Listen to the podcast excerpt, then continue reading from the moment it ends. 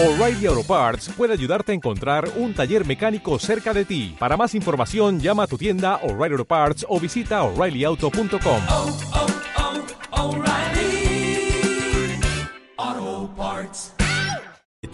El marinero y el capitán se reunieron en un bar.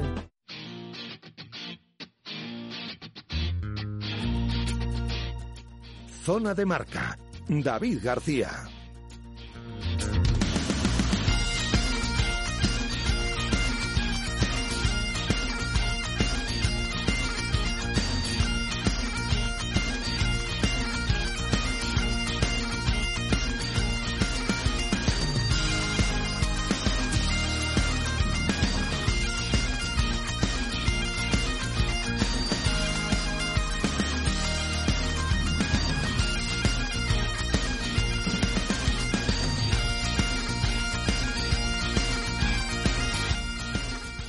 ¿Qué tal amigos? Saludos y bienvenidos una semana más a Zona de Marca. Comenzamos el año el 2022 con un nuevo programa y a mi lado tengo a la máquina, al mastodonte, al crack, al megalíder gurú del rugby español, Víctor Molano. Víctor, ¿qué tal Navidades? Te estoy viendo que te han sentado muy, muy bien, ¿eh? Muy bien, David, y muchas gracias por esos merecidos halagos. Eh. Aprovecho que no está José Carlos para, ya sabes, si estáis los dos tengo que repartir. pero Espero que no nos esté oyendo, pues si no nos va a poner el WhatsApp a, a ¿Qué no todo. va? Y Si no, está, si no está en el programa, no lo escucha. Es así, de despistado. Bueno, ¿qué tal las Navidades? Pues bien, bien. ¿Has Se han pasado rápido. ¿Has cogido fuerzas para el 2022? Sí, hombre. Eso, eso procuraremos. Omicron. Por ahora no, pero vamos. Toquemos En madera. cualquier momento, qué sé yo. A lo mejor ya lo hemos pasado y no nos hemos enterado. Eso Posible- sería lo mejor. posiblemente, Eso posiblemente. sería lo mejor, pero bueno. Yo lo digo mucho, yo lo digo mucho, yo creo que ya lo he pasado, pero bueno, de momento no hemos tenido material. Eh, ha comenzado la, la temporada eh, de 2022, lógicamente, continúa la 21-22, retoma la temporada, mejor dicho. No tuvimos al final la, la tasa ibérica, se canceló. Sí, se canceló por COVID. Eh, lo, lo pidió así el Quesos Entre Pinares. Creo que se pretende jugar en marzo o abril. Vamos Sí. a ver, vamos a ver si el calendario y las circunstancias lo permiten.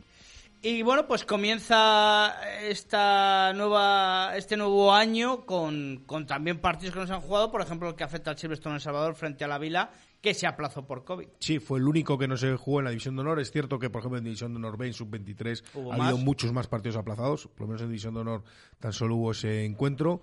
Y bueno, pues a pesar de todo, pues... eh, bueno, pues yo creo que se vio un poco favorecido el Silvestre El Salvador por esa derrota de la Samboyana en campo del Alcobendas, que hace que el Quesos pues siga empatado, si no me confundo, en el primer puesto de la clasificación. El Salvador. El Salvador, perdón. Silvestre El Salvador, desde luego. Sí, veremos, veremos a ver, porque luego hay que jugar todos estos partidos, que es, es lo difícil, el ganar luego el calendario, pero bueno, Sí, y teniendo en cuenta ahora que, que enero, todos estos fines de semana que nos quedan de enero, que son tres, va a haber, va a haber liga de forma consecutiva y luego habrá un parón por las elecciones y bueno, pues va a ser complicado ir ganarlo, pero sobre todo si, si empiezan a caer más, más partidos aplazados, sí, ¿no? sí, sí, la verdad que está complicado. Eh, oye, ¿qué, qué, qué te, te trajeron los reyes lo que pediste? Eh, yo no pedí nada, con lo cual me trajeron mucho más de lo que pedí. Genial, genial, cómo me gusta. ¿Pediste algo para el rugby español? Eh, no. No. No, porque, bueno, ya... Ya creo que nos hemos cansado de pedir, ¿no? Bueno, don Alfonso Fijo, presidente de la federación, hizo una carta a los reyes también muy bonita. Sí, sí, mi entrenador se acordó de mucha gente y bueno, pues ¿Qué te parece? bueno, pues no sé, no me parece el medio adecuado para, para esos esos temas personales, sobre todo teniendo en cuenta que ha sido un año pues yo creo que malo para la federación, pero bueno, Recibirá contestación, ¿eh? no lo sé. Pronto, pronto, pronto. ¿Sí? Te lo digo yo. Bueno, jornada 8 de la máxima competición del rugby nacional. Vemos ese partido que enfrentó a Les Abelles frente al Brac Quesos Entre Pinares en el José Diego Pantera. Un partido que necesitaba el BRAC para eh, retomar, por decir así, eh, la senda a la victoria, esas sensaciones, pero la verdad es que fue un partido difícil, ¿eh? Bueno, pues no fue un partido fácil, pero viendo el nivel que hemos visto del Quesos Entre Pinares eh, toda esta temporada y que iba en, en- en picado, ¿no? Yo creo que eh, yo creo que el aficionado quesero se tiene que conformar y se tiene que dar un canto en los dientes con esta victoria, ¿no? Yo creo que se ha visto un ligero cambio de rumbo. Yo fíjate lo que te voy a decir, que a lo mejor es exagerado. No creo que se exagera, sinceramente. Yo creo que los primeros 40 minutos es la primera mejor parte que hace que esos entrepinares en la temporada, aunque el nivel No, no, tampoco no, era muy. no coincido. Bueno, la Supercopa quizás, ¿no? Quizás- Eso es, Sí, eso es. También es verdad. Pero, Hubo minutos, pero sí la peor segunda parte. hubo minutos de la Supercopa. Y bueno, eh, ¿la peor segunda parte? Sí. No, no, no. La- porque segunda parte en Burgos la hizo buena. Sí, pero contra En la- el, en el derby incluso la hizo buena. Sí, yo creo que sinceramente el partido con Ordicia en casa, el partido, la derrota más dura, más dura por el resultado fue la de Valdira Leu, pero antes el partido con el Ordicia en casa yo creo que fue cuando tocó fondo el, el Quesos entre Pinares. Y yo, yo creo que, vamos, no fue buena la segunda parte de ayer, desde luego, fue bastante mejor la primera, pero bueno, por lo menos salvó los muebles, se llevó la victoria y, bueno, pues a ver si ese cambio de dinámica que tanto necesita el Quesos entre Pinares comienza aquí. Pero al final tiene un partido de 80 minutos en el cual dispone de casi el 95% de la plantilla. Sí. Ha estado entrenando toda la semana con el 95% de la plantilla. Bueno, le faltaba gente en primera línea, sobre todo. Eh, No le faltaba, pero no, bueno, no, no eran las José 7, Díaz. 8 ausencias Sí, que tenía no eran en, tantas en ausencias. noviembre. Sí, sí, desde luego, tú ves la alineación que sacó ayer el Quesos entre Pinares y es muchísimo más competitiva que, que la que ha podido tener en otros partidos, pero es que hay que ver de dónde viene el BRAC, ¿no? Entonces, yo creo que no podemos medir al BRAC, mm, les sabéis BRAC por lo que hubiera sido la temporada 2021, lo que era 19-20. Hay que ver, hay que medir a Quesos entre Pinares por la trayectoria que estaba teniendo. Y entonces, bueno, yo no sé si me paso optimista o, o- de ánimos hacia el equipo vallisoletano, ¿no? Pero la verdad es que yo sí que vi un ligero cambio de dinámica, sobre todo en los primeros minutos, ¿no? Y bueno, vi a un equipo más centrado, haciendo mejor las cosas y, sin cometer tantos errores. Es verdad que no es esa brillantez y esa eh, bueno pues esa forma de machacar al rival que hemos visto el Braque entre Pinares en muchos partidos, ¿no? De- contra equipos de la parte media de la tabla en otros años. Pero es que, miren de dónde viene, yo me di con un canto en los dientes, sinceramente. No, no, sin duda, sin duda. Lo mejor, pues está claro, esa victoria y esos puntos que se trae a Valladolid, que le hace falsear un poco la situación de momento en la tabla clasificatoria, pero va sumando y va lógicamente pues eh, incrementando Sí. eh, los puntos en el marcador, que es lo bueno, lógicamente. Para mí también fue una noticia muy positiva el debut de los dos sudafricanos, por Correcto. fin. No sé si en el último zona de marca nos dio tiempo a comentar que ya estaba. No, No. no. Pues ya estuvieron aquí en. Ya en Melo, llegaron yo creo que justo antes de las fiestas navideñas, ¿no? Esa misma semana. Y debutaron los dos de titulares. Poqueter el segunda, que le vimos en algunas acciones pues eh, ganando muchos metros con el balón, quizás cometiendo algún error, y luego pues en Cabela el, el, el medio melé, un tío con un físico tremendo, rápido, ágil, con un pase velocísimo, y bueno, es verdad que en rugby siempre yo creo que hay que dar unos cuantos partidos a los nuevos fichajes, porque es verdad que es un. Nos gusta decir, a mí por lo menos me gusta decir que es el eh, deporte de equipo por antonomasia y al final eh, los fichajes tienen que ir acoplándose al equipo. Sí. Y entonces, bueno, pues. Pero por ahora las sensaciones, pues yo creo que no son malas, ¿no? Son, son- se ve que son dos jugadores que pueden aportar. Entonces, bueno, pues ahí, ahí un poco se cimenta el cambio de dinámica del equipo y con la recuperación de toda esa gente, volvimos a ver, yo que sé, Abel. a Gavidi, a Abel, Abel en un en su nivel, máxima esencia. Abel en un nivel muy bueno, Alex Alonso como todo el año, yo creo que partiéndose la cara y dando el 100% en todos los encuentros, pues eh, Más yo que sé, consiguió un ensayo en, volvió- en los últimos minutos. volvió Nathan de Thierry también jugando de, de apertura con muy buena efectividad en el lanzamiento a palos, por ejemplo. Bueno, pues eh, Casañas, que, que sigue estando a nivel, Gavidi, que este año es tremendo en los minutos que está jugando, el, el Fillano, y, y bueno, pues, pues eh, dominando las melés con, con Albertuco, sobre todo en la primera parte, ¿no?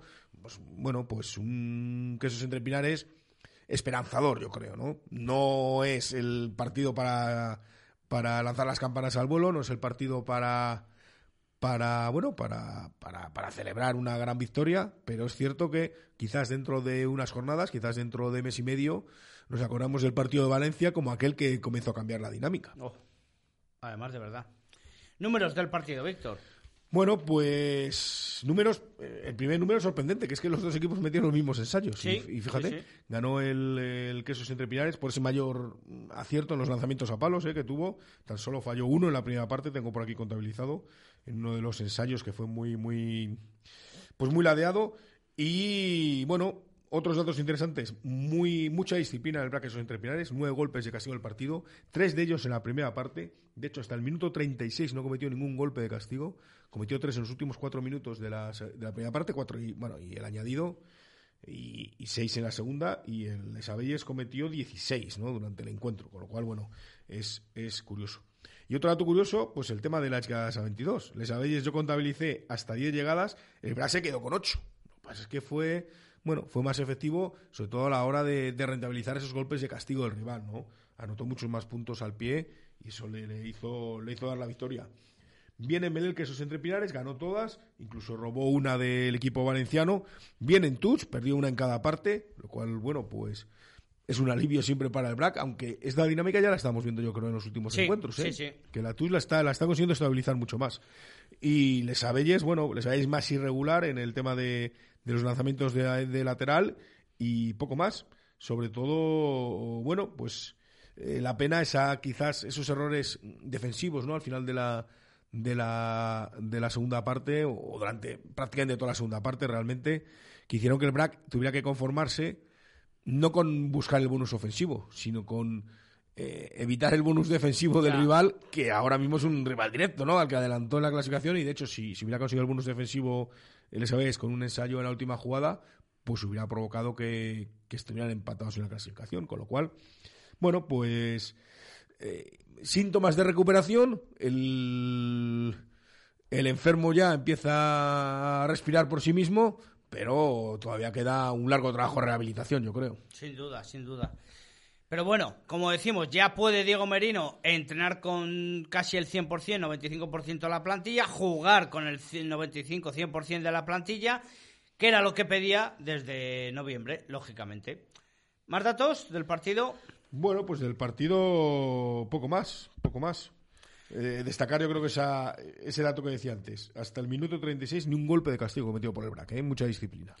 27-38 el resultado definitivo del Braqueso entre Pinares en tierras eh, valencianas frente a Les Abelles en el campo eh, Jorge Diego Pantera, eterno Pantera como siempre. Eh, nuestros vecinos, bueno, ya hemos dicho que el Silvestre El Salvador eh, aplazó el partido frente al Club de Rugby La Vila. Nuestros vecinos burgaleses del Recoletas Burgos Universidad de Burgos Frente al Ampordicia 22-3, recordemos que el equipo burgalés, a modo de noticia, que ya saben ustedes, eh, ha tenido un cambio de presidencia. Manuel Vadillo asume las nuevas funciones de presidente eh, que había llevado hasta ahora Iñaki Sicilia. Sí. Así que mucha suerte. Ha dejado el listón muy alto el presi Sí. Iñaki, ¿eh? Y el equipo burgalés, bueno, pues que sigue teniendo esa regularidad que le estamos viendo esta temporada. No acaban de llegar los resultados en un partido muy emotivo, porque era el primer partido de Ordicia después de, del fallecimiento de, De Cagua Cagua. Laoma. Y bueno, Ordicia, yo he visto a ratitos un poco el partido, no lo he podido ver entero, pero tirando mucho de punto honor, de orgullo, de, bueno, pues de, de sensación de equipo. Se llevó incluso el, con 22 puntitos nada más, se llevó el, el bonus ofensivo, bonus ¿eh? ofensivo, Que le vale y mucho, lógicamente. Eh, lleva una dinámica triste el conjunto burgalés. En base son tres partidos. Ah, no, empató con el Ciencias, es verdad. Lleva, llevaba tres partidos perdidos, ¿no? Lleva dos y el empate, el empate. Sí, sí, pero le está, le está costando mucho sacar partidos adelante. ¿eh? Y entonces, bueno, es verdad que ya estamos en la mitad de la, de la temporada, son ocho. Estamos más de la mitad. mm, es octava jornada ha sido esta, ¿no? Octava. Son 16 este año. Ah, entonces, sí, sí. entonces 16. bueno, sí, de la primera fase no, correcto. son Eso es. 16 en total. Entonces, bueno, pues ya se empiezan a definir un poco los, los sitios. Yo creo que, desde luego, eh, el listón de- del equipo Urgales tiene que ser más hacia arriba que hacia abajo, pero está ahí en una situación que no acaba de escapar de los puestos de abajo y que necesita alguna victoria para, para sumarse al playoff. Partidazo en las terrazas. El Lexus Alcobendas 39, Unión Esportiva Samboyana 13. Eh, me esperaba algo más del conjunto catalán en tierras Sí, madrileñas. sí, el eh, Samboyana que se había mostrado muy fuerte en el tramo final de 2021, en la parte de, de la Liga dos- de 2021, y al final Alcobendas, bueno, es un equipo que parece que está en crecimiento, que le vino muy bien la victoria en la Supercopa aquí en Pepe Rojo, Sí. y que está empezando a sacar eh, resultados muy positivos. Eh, me parece una victoria de mucho mérito y además con bonus también, ¿eh? con lo cual, bueno, pues empieza, empieza a presentar su candidatura, yo creo, a, hacer cosas grandes Alcobendas. Sí, la verdad es que tuvo una segunda parte un poco vacía al conjunto catalán. Se le, se le, atragan- se le atragantó las terrazas al decano del rugby nacional. Otro de los partidos, ese Barça Rugby, sorprendente por lo menos para mí, 12, eh, Complutense Cisneros 28. Yo creo que es la sorpresa de la jornada, sin duda. ¿eh? Correcto. Yo creo que es la gran sorpresa de la jornada. Eh, Fin de semana horrible para los equipos catalanes. Samboy perdió, lo acabamos de comentar en Alcobendas, el Barça en casa contra Cisneros. Los dos equipos madrileños impulsaron a los catalanes. Y bueno, pues Cisneros que, bueno, pues va dando esos esos sustos a equipos grandes porque tiene potencial y porque sabe y porque sabe sacar resultados en, campos difíciles. Y bueno pues parece que no ha comenzado bien el año para los dos conjuntos catalanes que yo eh, bueno pues no sé si les habré gafado ya como todos los años hago con noticia pero yo llevo varias semanas las últimas semanas de 2021 diciendo que ojo a Cataluña que este año podemos tener ahí muchas muchos partidos importantes en el playoff pero no sé han empezado mal 2022 ambos. Bajas en el conjunto catalán del Barça Rugby y bajas también en el conjunto del Complutense Cisneros, pero ahí está, como siempre, un Guillermo Espinós inco- eh, inconsumible, ¿eh? Sí, sí, y gente y, Vinuesa, la falta de, de esa lesión, Sí. lógicamente, es una... y, eh, y Quirú está eh, bueno, pues en el medio melé, además es el pateador del equipo, una situación que no suele ser habitual en los medio melés. Y bueno, pues es un equipo, lo decimos siempre, que, que es imprevisible y que, y que, y que es muy peligroso por ese, por ese carácter de juego que tiene. No, no, pero sin duda un resultado increíble. Eh, esa victoria para el conjunto colegial madrileño y la derrota del eh, grupo Inchausti Guernica en tierras andaluzas frente al Ciencias Enerside 45-15, duro repaso. Guernica lo está pasando muy mal en su retorno a la máxima competición. Sí, sobre todo en los partidos fuera de casa le está costando adaptarse a los encuentros fuera de Urbieta y Ciencias, que es un equipo que también, bueno, pues va más o menos en crecimiento, sobre todo en los partidos que disputa allí en, en la capital hispalense, con lo cual, bueno, yo creo que Ciencias está en disposición de dar un salto para empezar a luchar por el playoff y olvidarse de, de lo que pasa por, por la parte baja de la clasificación. Sí, sin duda. Repasamos la clasificación. Precisamente, Unión Esportiva Samboyana es líder con 27 partidos, los mismos que Silverstone El Salvador y un partido menos. Lo mismo que Lexus Alcobendas, que tiene 25. 24 y también un partido menos Ampordicia. Los mismos que Barça Rugby. En quinta posición, sexto Complutense Cisneros con 17, séptimo Ciencias Enerside con 16, octavo Braqueso Entre Pinares con 14, sube dos posiciones, Les Abelles un punto menos, los mismos que el Recoletas Burgos Universidad de Burgos, Club de Rugby La Vila con un partido menos, nueve puntos, y Garnica, Grupo Inchausti, seis puntos y ocho partidos. Sí, bueno, eh, hay un partido aplazado de, la última jornada de 2021 que es el Alcobendas Sordicia, que va a ser también un partidazo y el que gane puede, puede subirse ahí al tren de cabeza. El Chami tiene también un partido aplazado a priori contra la Vila, pues siempre propicio para los vallisoletanos. Y bueno, y ese pinchazo de los catalanes que hacen que, que bueno, Samboy sigue siendo líder, ¿no? Por de que no jugó Silvestre en El Salvador, pero la verdad es que es un tropiezo importante. Y bueno, pues ahí hay una serie de equipos. Yo creo que los cinco primeros más o menos tienen asegurado el pase a playoff. Y luego se abre una dinámica con Cisneros, Ciencias, entre Pinares, Les Abelles y el propio Recoletas, que yo creo que lucharán por esas tres plazas de playoff. Eh, por abajo, Guernica lo empieza a tener difícil, sobre todo si no consigue sacar partidos fuera de casa. No sé, la verdad es que no, he visto el calendario que le queda. Vamos a ver el calendario que le queda en casa, si puede, si puede ir sacando victorias. Y la Vila que está ahí, bueno, pues, pues empezó bastante bien, empezó ganando, de hecho, al Quesos entre Pinares, pero también últimamente pues no está teniendo suerte con los resultados. Pues a Garnica le queda Burgos, le queda en casa, ¿eh? Lexus Alcobendas en casa, luego fuera el BRAC y otra vez en casa Ampordicia para cerrar con... eh, espera que le he perdido.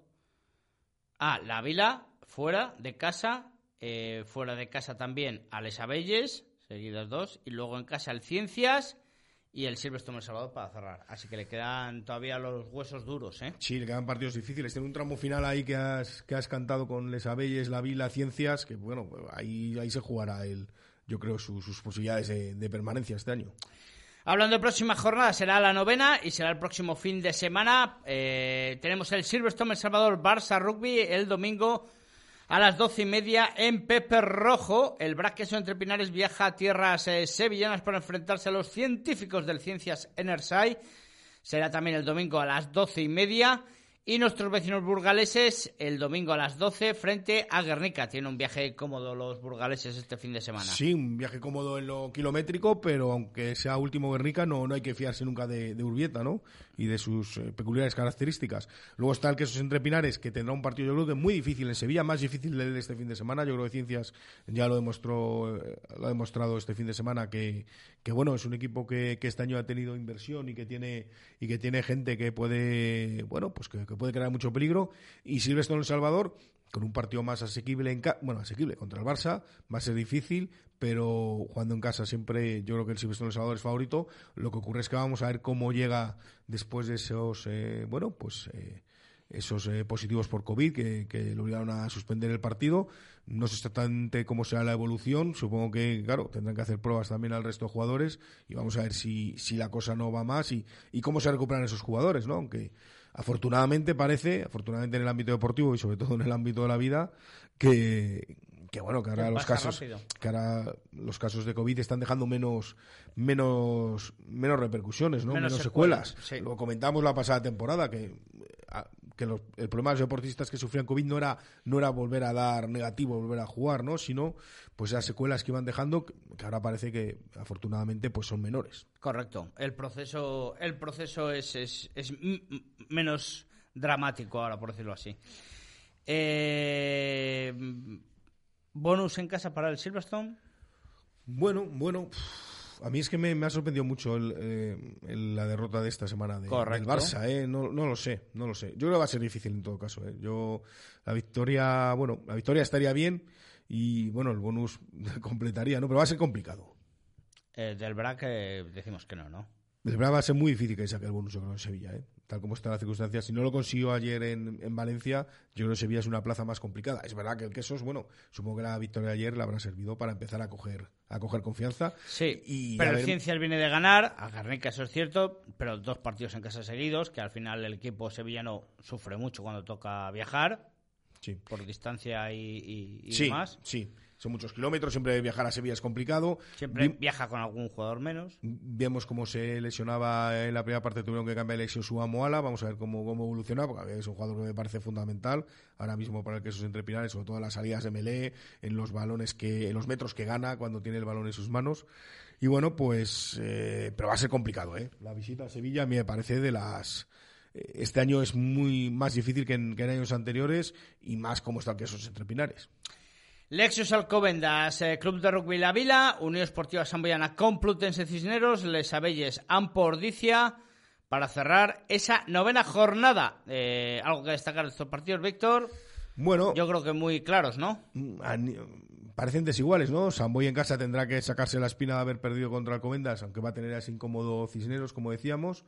Pero por lo demás, bueno, pues yo creo que más o menos eh, el partido entre Ordicia visita la Vila, ¿no? No, las, Les Abelles. Les Abelles. Les Abelles. Bueno, pues eh, sí, más o menos Ordicia también la estamos viendo a un nivel bastante, bastante bueno en esta, en este tramo de temporada. Bueno, en teoría también, también favorito, yo creo. Bueno, pues eh, nos vamos a ir a publicidad, Víctor, si te parece, porque hoy, no, como han podido comprobar, no estamos en el barco, estamos en los estudios de Radio Marca. ¿Qué me dices? Que yo me he traído sección, ¿eh? Cuando Sí, quieras la hacemos. sí, sí, sí, Además, hoy que oigo la canción y todo, hoy sé cuándo arrancar yo. Eres autosuficiente hoy. Como decía, nos vamos a publicidad porque hoy no estamos en el barco, le están haciendo un lavado de cara. eh, Todos necesitamos mantenimiento y el barco, por supuesto, porque siempre quiere ofrecer el mejor servicio para sus clientes. Lo tienen en una carta increíble y ahora, lógicamente, pues en un ambiente ideal para empezar el 2022 con toda la fuerza, con toda la energía y que sigan nombrando a Víctor Molano su mejor cliente también para el 2022. Nos vamos, volvemos enseguida hasta ahora. Zona de marca. David García. Rugby, cachopo, balonmano, arroz con carabineros, baloncesto, arroz meloso con rabo. En Barco, lo único que mezclamos con el deporte es la gastronomía. Disfruta en Barco del mejor ambiente deportivo. Barco, pasión por el deporte y pasión por la cocina. Barco, Plaza del Salvador 7, frente a Oletum. El marinero y el capitán se reunieron en el Lagar de Venancio cuidamos el producto para que tú lo disfrutes directamente desde el mercado a tu mesa, siempre fresco y recién cocinado. Pincho de lechazo, chuletón, pulpo a la brasa y mucho más. Calidad y sabor. El Lagar de Venancio, en la calle Traductores junto a Michelin. Reserva en el 983 33 43 44. Bodegas José Pariente, siempre apoyando al rugby vallisoletano. José Pariente, la expresión más elegante de la uva verdejo. ¿Te gustaría decir adiós a esos kilos de más? En Recoletas te ayudamos a conseguir una pérdida de peso duradera y segura. Infórmate hoy mismo de la forma de adelgazar más adecuada para ti, cuidando de tu salud. Llama ahora al 983 10 71 70. Unidad de la obesidad Recoletas. Pierde peso, gana vida. Descubre la nueva Citan de Mercedes-Benz en versión furgón y tourer, compacta por fuera, pero espaciosa por dentro. Te sorprenderán sus soluciones de conectividad inteligentes, su seguridad, su alto confort y su gran espacio de carga. Visita tu concesionario Mercedes-Benz más cercano y ten una verdadera sensación de gigante. A Darsa, concesionario Mercedes-Benz en Valladolid, Avenida de Burgos 49. Llega el frío, pero en la fundición entramos en calor abiertos todos los días. Un espacio único en Valladolid ideal para grupos, celebraciones, amigos, familia, pareja o compañeros de trabajo. Menú diario, cocido los miércoles, sábados de Love Music y el mejor fútbol con las mejores cervezas. Parque infantil ya abierto, los mejores cumpleaños para que disfruten pequeños y mayores. Y todo junto a nuestra bolera Bowling Tool, La Fundición, Avenida de Salamanca. Rugby, cachopo, balonmano, arroz con carabineros, baloncesto, arroz meloso con rabo. En Barco, lo único que mezclamos con el deporte es la gastronomía. Disfruta en Barco del mejor ambiente deportivo. Barco, pasión por el deporte y pasión por la cocina. Barco, Plaza del Salvador 7, frente a Oletum. El marinero y el capitán se reunieron en un bar. Zona de marca. David García. Bueno, pues volvemos desde los estudios centrales de Radio Marca Valladolid en el ciento... Claro que es que hoy no está José Carlos, no he dicho el 101.5 FM, eh, radiomarcavalladolid.com y apps para iOS y Android, que es la entradilla de José Carlos, siempre se me Le olvida. encanta lo de las apps. Lo de las apps es que le encanta. José Carlos, eh, manda tu sección a WhatsApp, que no nos ha llegado, ¿te ha llegado a ti, Gonzalo? No, no nos ha llegado tu sección. No manda sección hoy ni siquiera José. Carlos no manda ni sección. Bueno, bueno, yo creo que hay que, hay que, hay que replantearse esto. Eh, precisamente hablaba con Víctor Molano de decir, vamos a repasar los resultados de las elecciones eh, territoriales del Campeonato de, de España y justo entraba por la puerta nuestro invitado de lujo para empezar el 2022 como es don Félix Villegas. Eh, feliz año, feliz. Igualmente para vosotros, buenas tardes.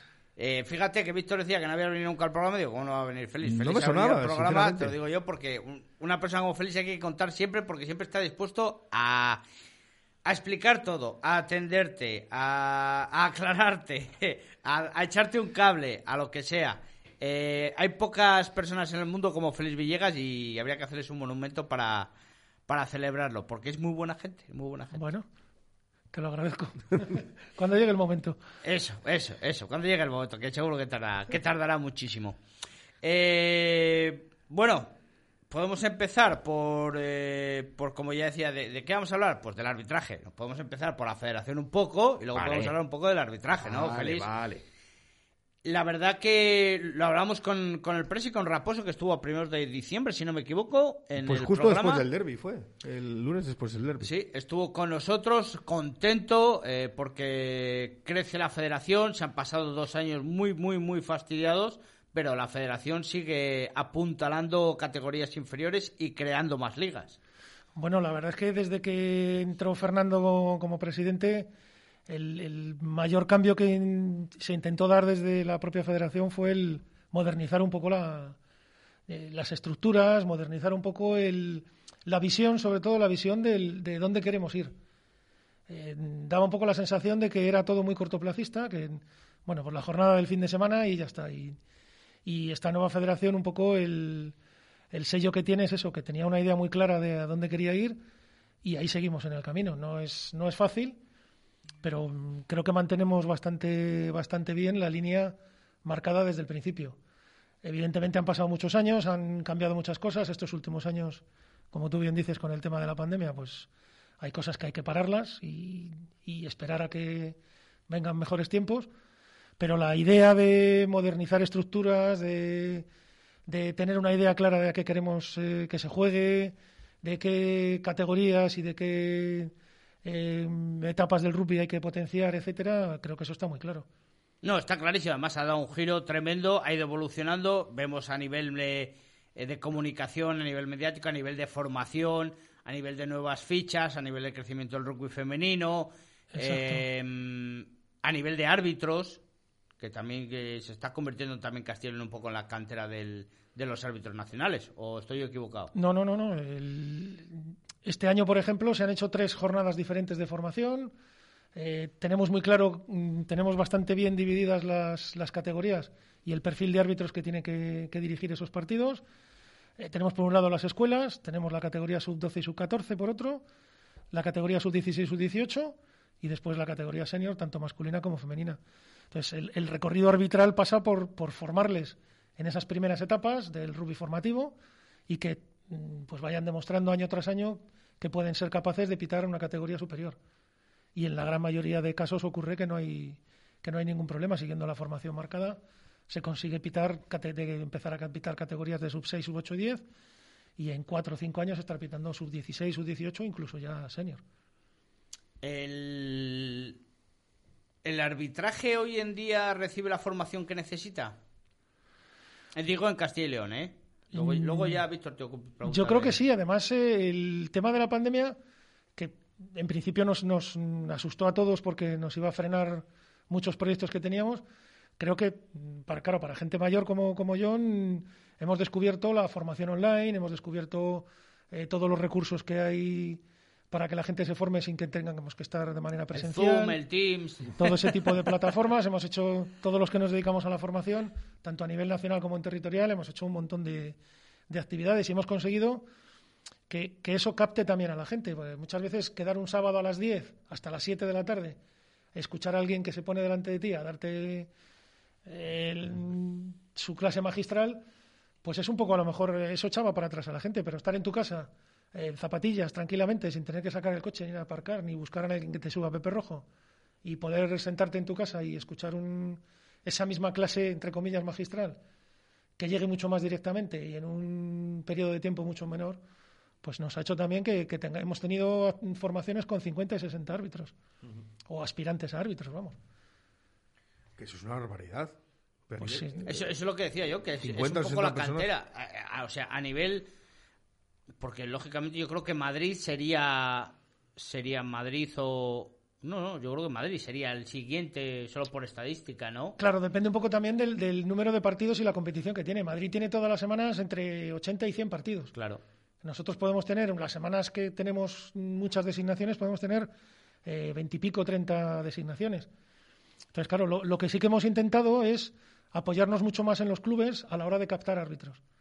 Eh, ese boca a boca que hacíamos antes de, pues, eh, mi compañero, mi colega que deja de jugar, que le captábamos, ahora lo que hacemos es pedirles a los clubes que hagan un poco de captación interna, oye, entre vuestra gente, entre eh, tenemos clubes con, con muchísima gente mayor, me, refiero mayor de, de que han dejado de jugar, que están entrenando niños, hay otros que no tienen tiempo de entrenar niños, pero podrían tener tiempo para hacer esta actividad.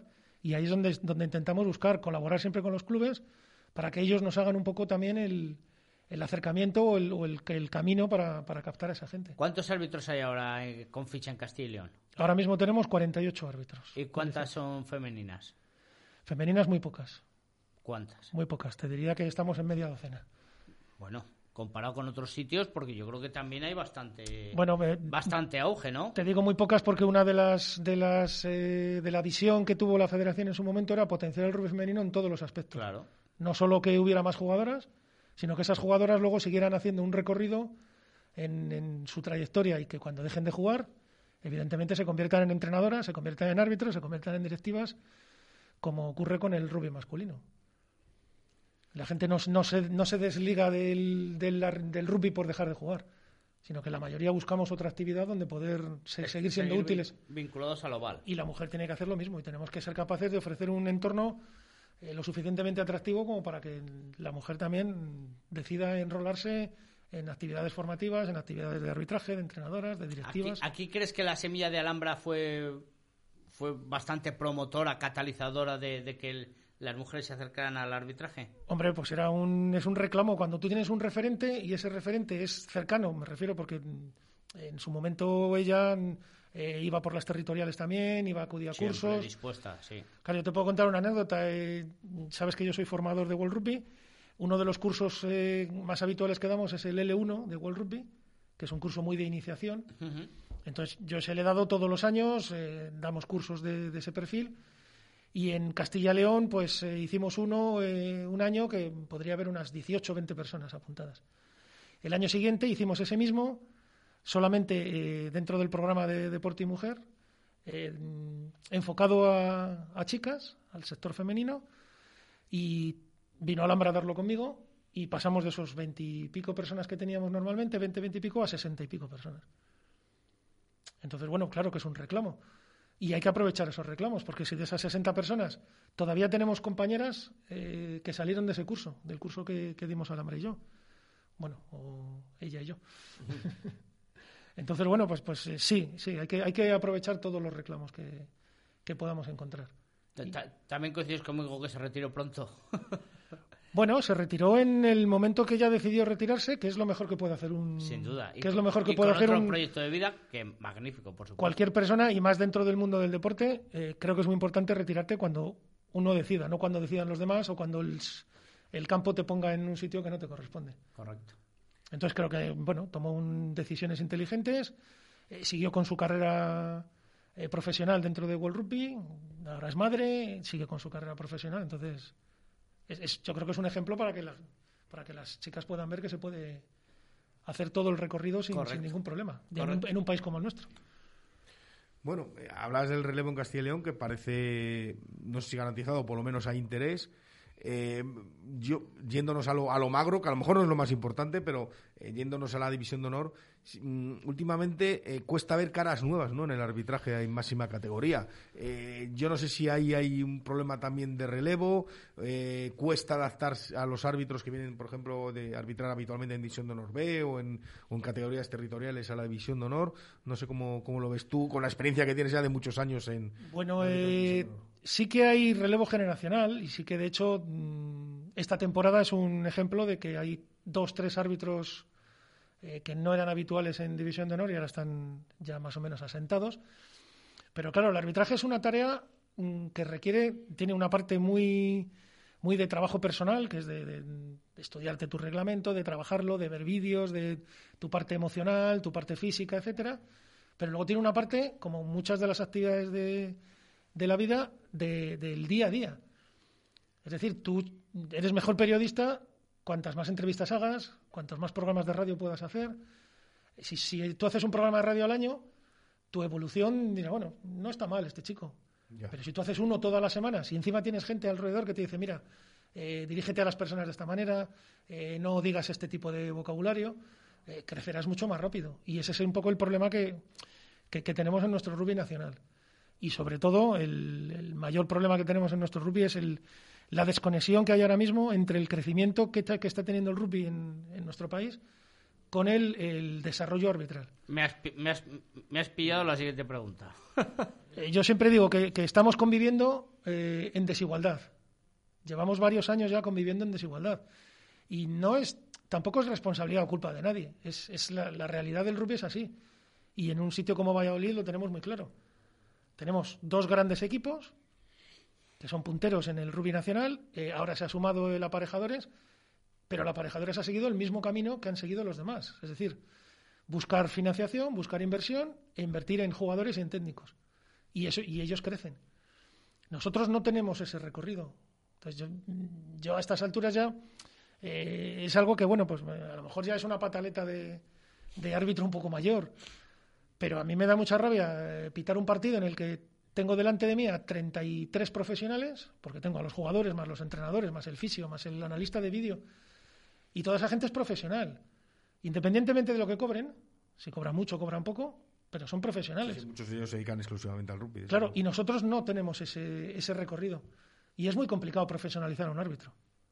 No es, no es fácil, no, no, es una, no solo es una cuestión de dinero decir, vamos a pagarle a un árbitro 3.000 euros al mes.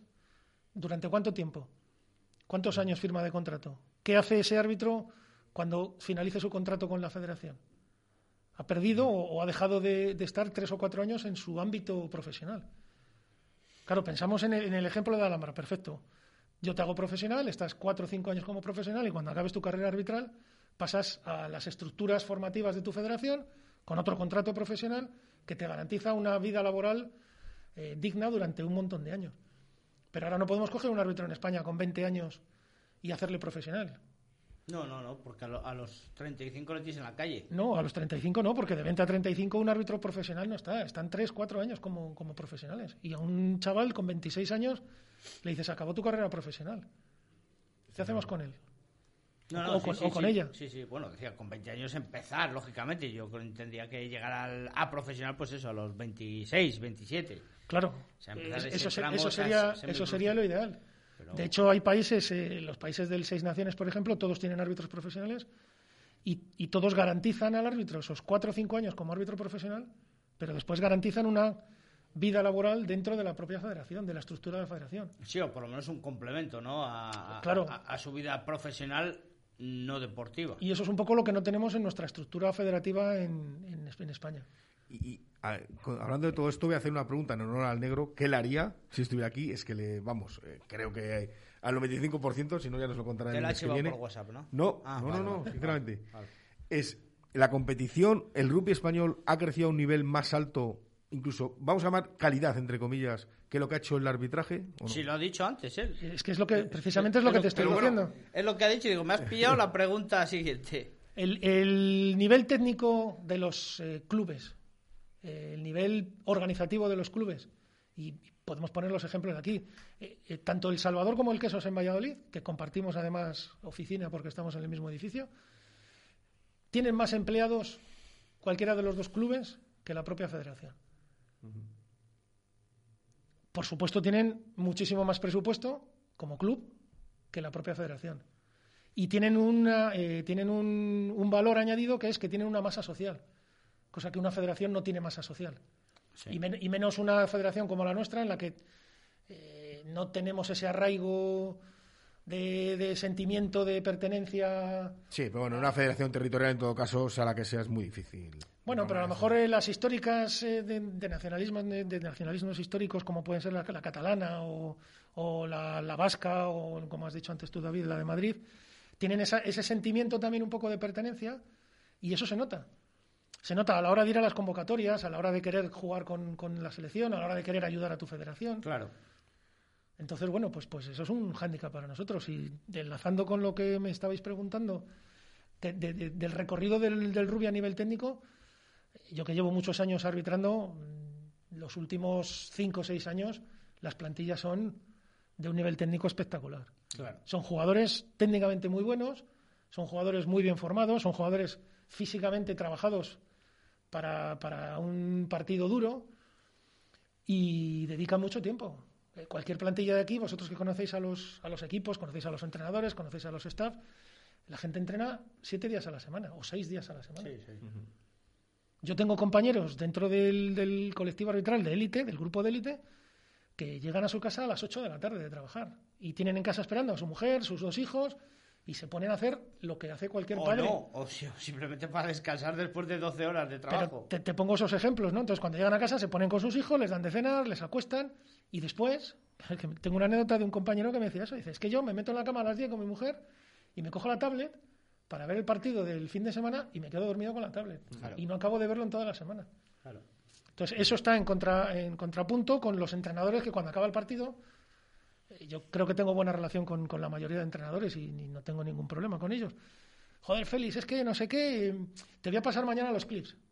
Partido el domingo a las 12 y a las 2 cuando estás despidiendo de ellos, mañana te voy a pasar los clips. Claro, digo, "Me- pásamelos el martes o el miércoles porque ma- mañana No voy a tener tiempo, pero quizás. te los va a pasar, el entrenador te los pasa porque tiene un eh, analista de vídeo que se pasa la tarde del domingo cortando el partido y el lunes el entrenador tiene los clips de vídeo cortados para poder trabajar durante la semana y planificar qué hacer durante la semana, qué ha fallado. Tienen eh, eh, GPS para los jugadores. O sea, tienen el rendimiento físico.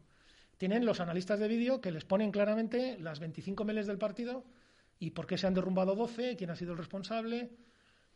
Y, y eso es lo que nosotros no tenemos. Y para ti, que por ejemplo que eres árbitro de categoría nacional, quiero decir, eh, ¿existe algún tipo de, de, de, no sé, de evaluación para, para que se mejore? Sí, sí Claro, que- Como en cualquier ámbito de la vida, eh, hay que estar formándose continuamente para mejorar. Por Eso yo creo que, que es clarísimo. existe. eh, los, los 12 árbitros de- del panel de División de Honor eh, se les ve los partidos todas las semanas. Y después hay un grupo de evaluadores que son los que hacen el seguimiento de la División de Honor B. Sí.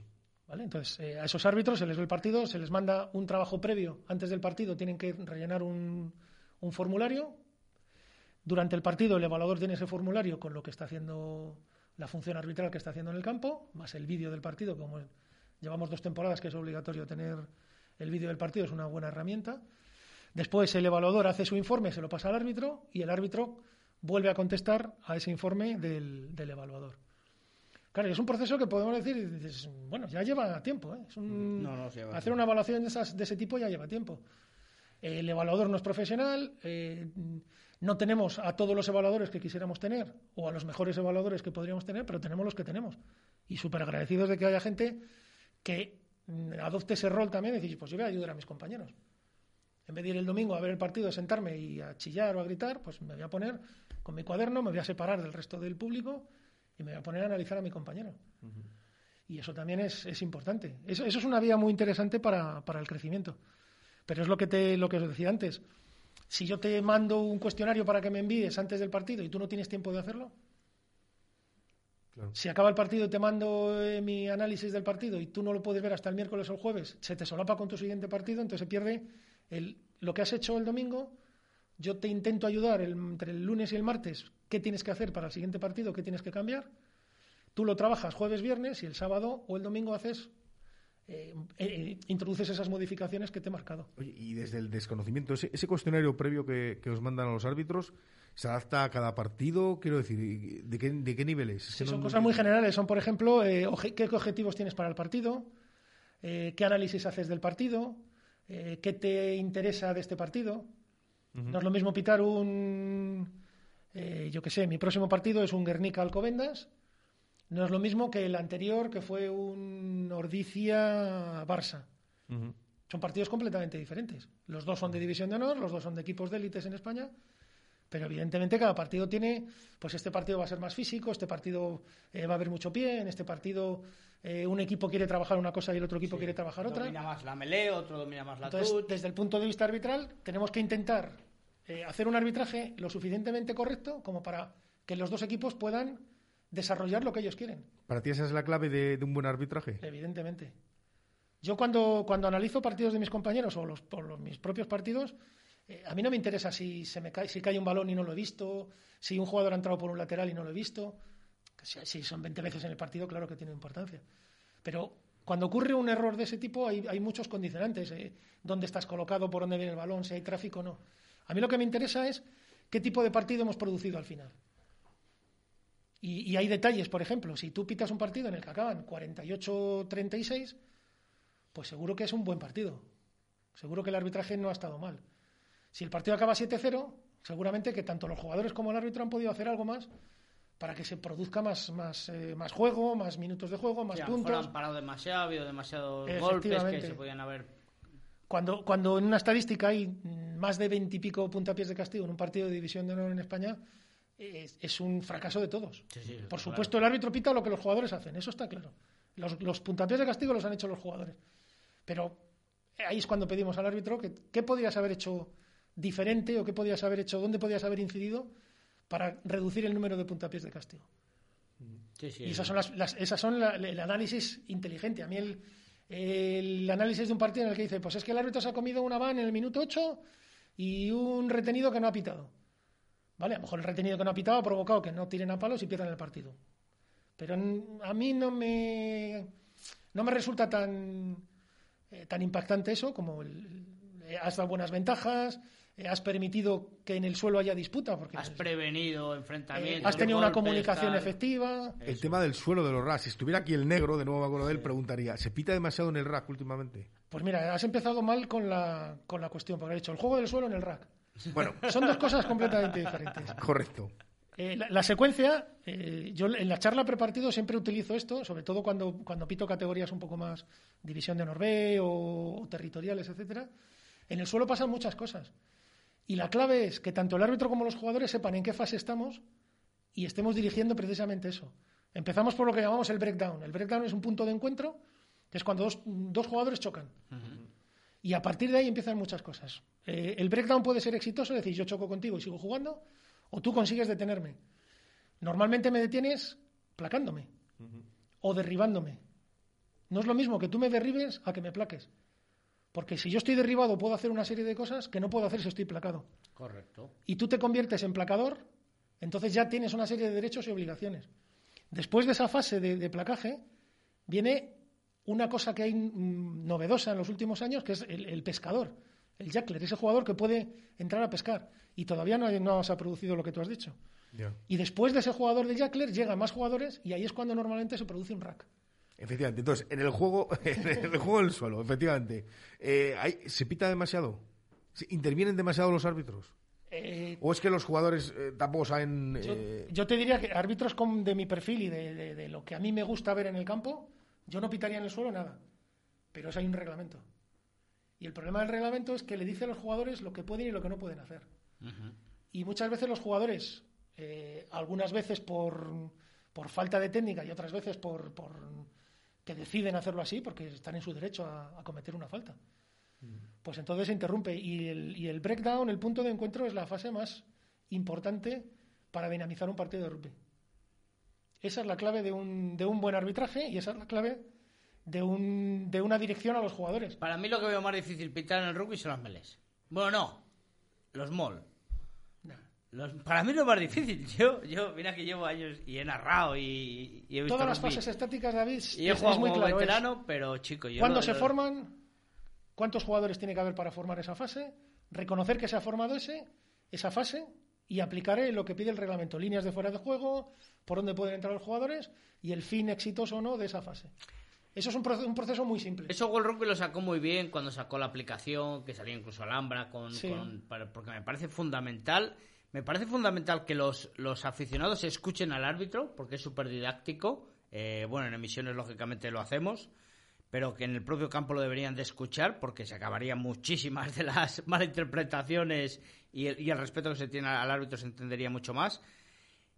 Pero eh, es cierto que muchos deberíamos de leernos más detenidamente el, el manual. Bueno, nuestro, el problema de nuestro deporte es que tenemos un reglamento que es súper complicado, Es muy, es muy complicado. complicado.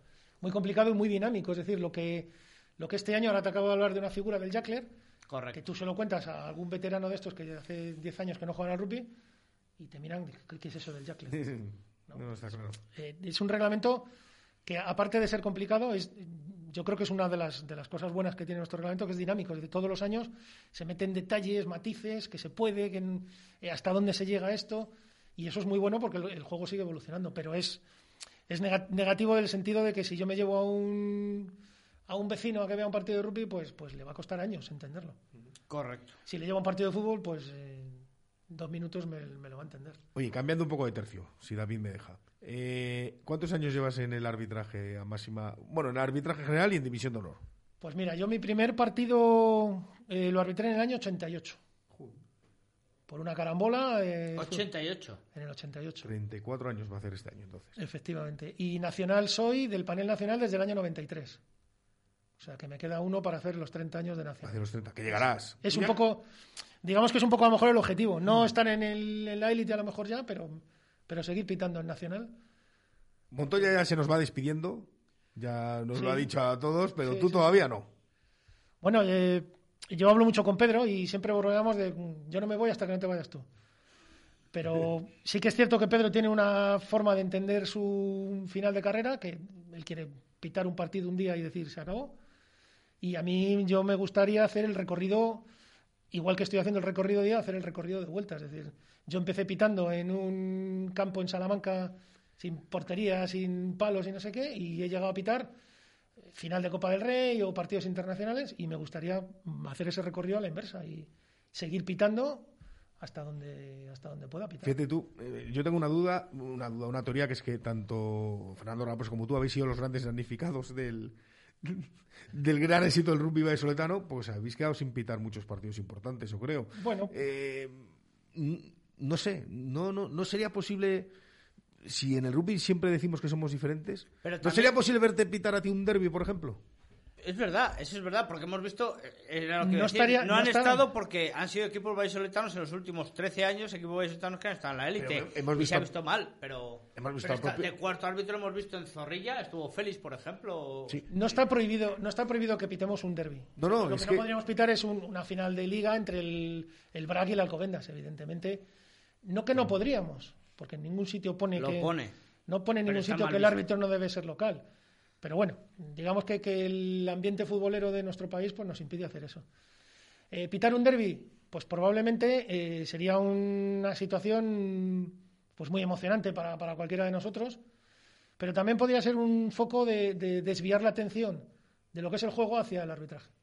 Y probablemente estaríamos hablando del arbitraje. Tú me llamarías 10 días antes, me llamarías el mismo día del partido, 10 días después, y probablemente no estaríamos poniendo el foco donde hay que ponerlo, que son los jugadores. Bueno, pero yo creo que en estas cosas es como, es como todo en la vida. Hay que dar el- una vez el primer paso y luego la situación se normalizaría. Yo creo que no habría, no sé, yo creo que no tendría que haber ningún problema. anécdota- Yo, yo no estoy dentro de los clubes y no sé, no sé cómo lo verían, sinceramente, pero Tengo una anécdota, yo pité un quesos eh, Cajasol, aquí en Valladolid.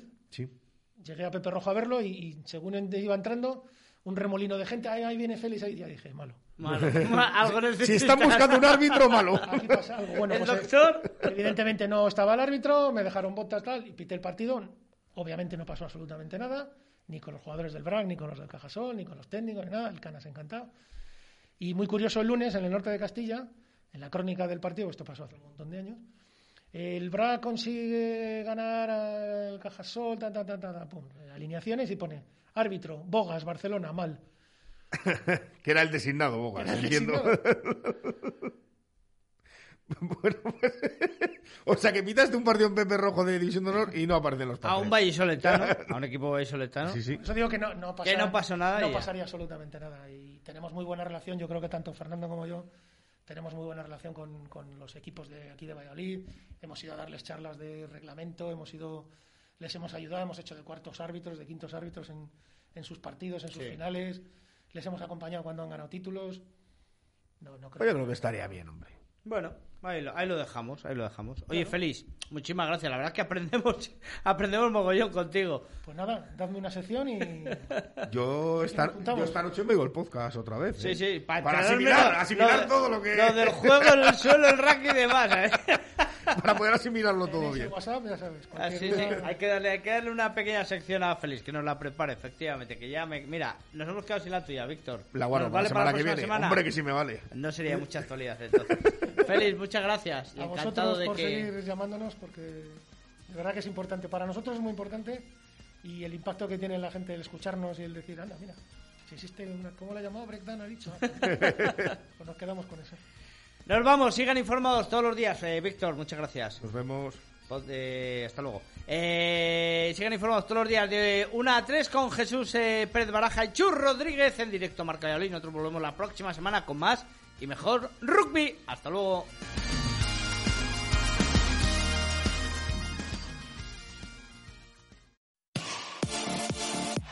Radio Marca, el deporte que se vive. Radio Marca. Hola, buenos días, mi pana. Buenos días, bienvenido a Sherwin Williams. ¡Ey! ¿Qué onda, compadre? ¿Qué onda? Ya tengo lista la pintura que ordenaste en el ProPlus app. Con más de 6.000 representantes en nuestras tiendas listos para atenderte en tu idioma y beneficios para contratistas que encontrarás en aliadopro.com. En Sherwin Williams somos el aliado del PRO.